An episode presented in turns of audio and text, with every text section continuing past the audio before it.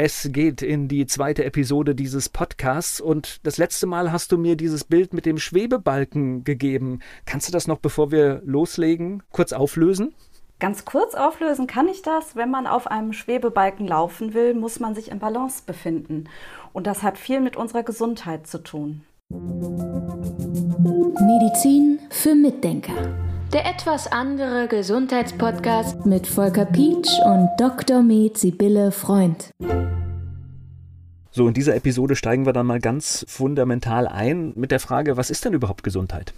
Das ist eine ganz, ganz wichtige Frage, denn wir unterscheiden ja die Patienten immer in gesunde und kranke. Aber man muss sich wirklich mal auch persönlich die Frage stellen, wann bin ich denn wirklich gesund? Habe ich Bauchweh, irgendjemand hat Blähungen oder mal ein bisschen Kopfschmerzen? Ist dieser Mensch jetzt wirklich gesund? Das ist eine ganz schwierige Frage, finde ich. Und die WHO hat dazu auch eine sehr interessante Aussage gemacht. Die sagt nämlich, Gesundheit ist körperliches, seelisches und soziales Wohlbefinden. Puh. Das ist eine da hohe Messlatte, da ne? Das ist eine absolut hohe Messlatte, ja. Also Leute, die unglücklich sind, die sich gemobbt fühlen, die sich ausgegrenzt fühlen, weil sie irgendwie wenig Geld haben, weil sie vom Arbeitgeber geärgert werden, die sind eigentlich in dem Sinne der WHO nicht gesund. Das heißt, alle sind eigentlich krank, wenn ich mir das anschaue, weil mir geht es manchmal körperlich gut ja. und es ist seelisch vielleicht auch gut, aber dann kann aber ja was in meinem sozialen Umfeld zum Beispiel nicht stimmen und das wäre ja dann schon nicht mehr Gesundheit laut dieser Definition. Absolut. Und es ist dann auch so, dass tatsächlich das, was uns alle immer sehr beschäftigt, nämlich der Stress, den wir haben heutzutage, dass der de facto krank macht. Und Stress ist ja zum Beispiel auch, wenn ich wenig Geld habe, wenn ich Angst habe, dass ich meine Miete nicht bezahlen kann. So, da geht schon mal los. Oder Stress ist auch, wenn mir dauernd mein Chef sagt, ich mache doch einen schlechten Job. Oder wenn ich in der Beziehung Stress habe. Also da geht es dann alles schon los. Und was dann nämlich passiert ist, dass die Stresshormone hochgehen im Körper und dass wir in einen immer höher gefahrenen Tonus kommen, auch von der Muskulatur und von unserer Aktivität, was Stoffwechselvorgänge betrifft. Wir kommen in einen sympathischen Zustand.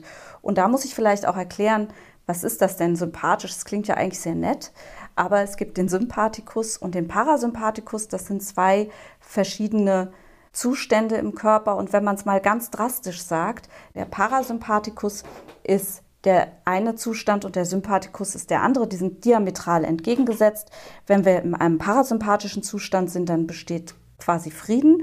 Wir haben ein Dorf oder eine Stadt. Die Leute gehen einkaufen, die Müllabfuhr kommt, transportiert Müll ab. Wir kaufen Sachen ein und bauen auf. Wir bauen Häuser. Wir haben Essen im Haus.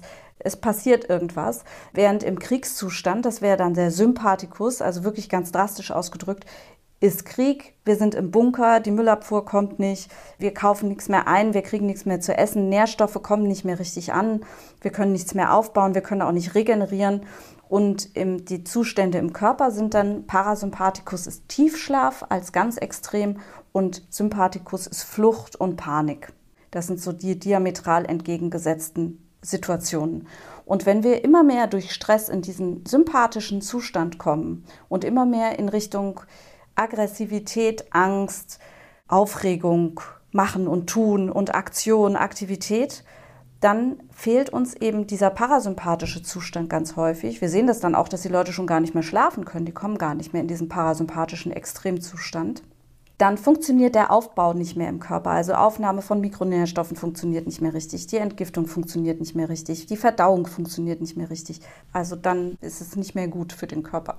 Und ich finde, es ist auch eine hohe Kunst, das so richtig einzuordnen, weil tatsächlich beruflicher Stress muss das ja nicht unbedingt sein, weil wenn ich meinen Job gerne mache, dann kann das ja sogar erfüllend sein, auch wenn es vielleicht viel ist. Der Stress kann dann aber auch in ganz anderer Form kommen, sei es mit dem Nachbarn, der einen provoziert.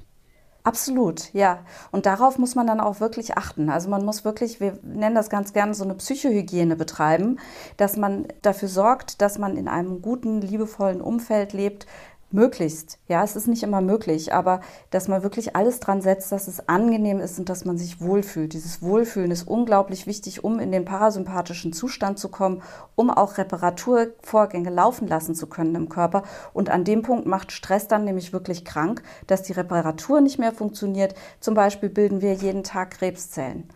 Und wir müssen die selbst auch wieder abbauen können. Und das funktioniert alles nicht mehr so gut, wenn wir im Stress sind.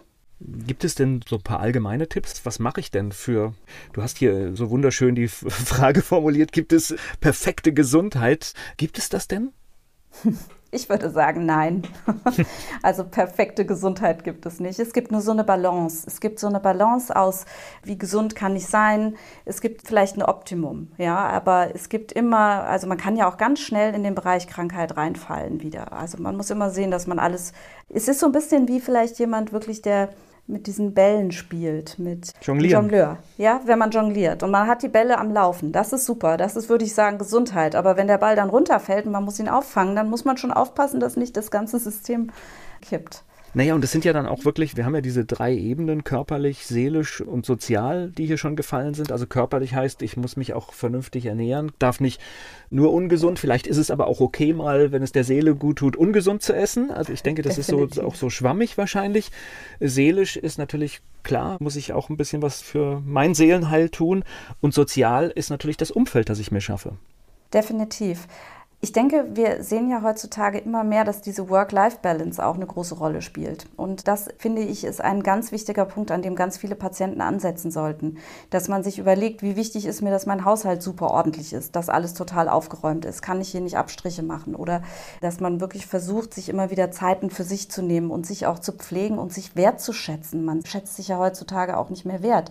Dann, wenn man sich nicht wertschätzt, dann tut man ja auch nichts mehr für sich. Und das finde ich immer sehr wichtig, dass man in die Wertschätzung geht. Ich hatte letztens gerade eine Patientin, die sich jetzt krankschreiben lässt für ein Jahr. Krankschreiben lässt ist falsch, es ist nicht, die geht in Urlaubszeit für ein Jahr und sagt, ich empfinde das als Niederlage. Ich muss mir ein Jahr freinehmen, weil es mir so schlecht geht.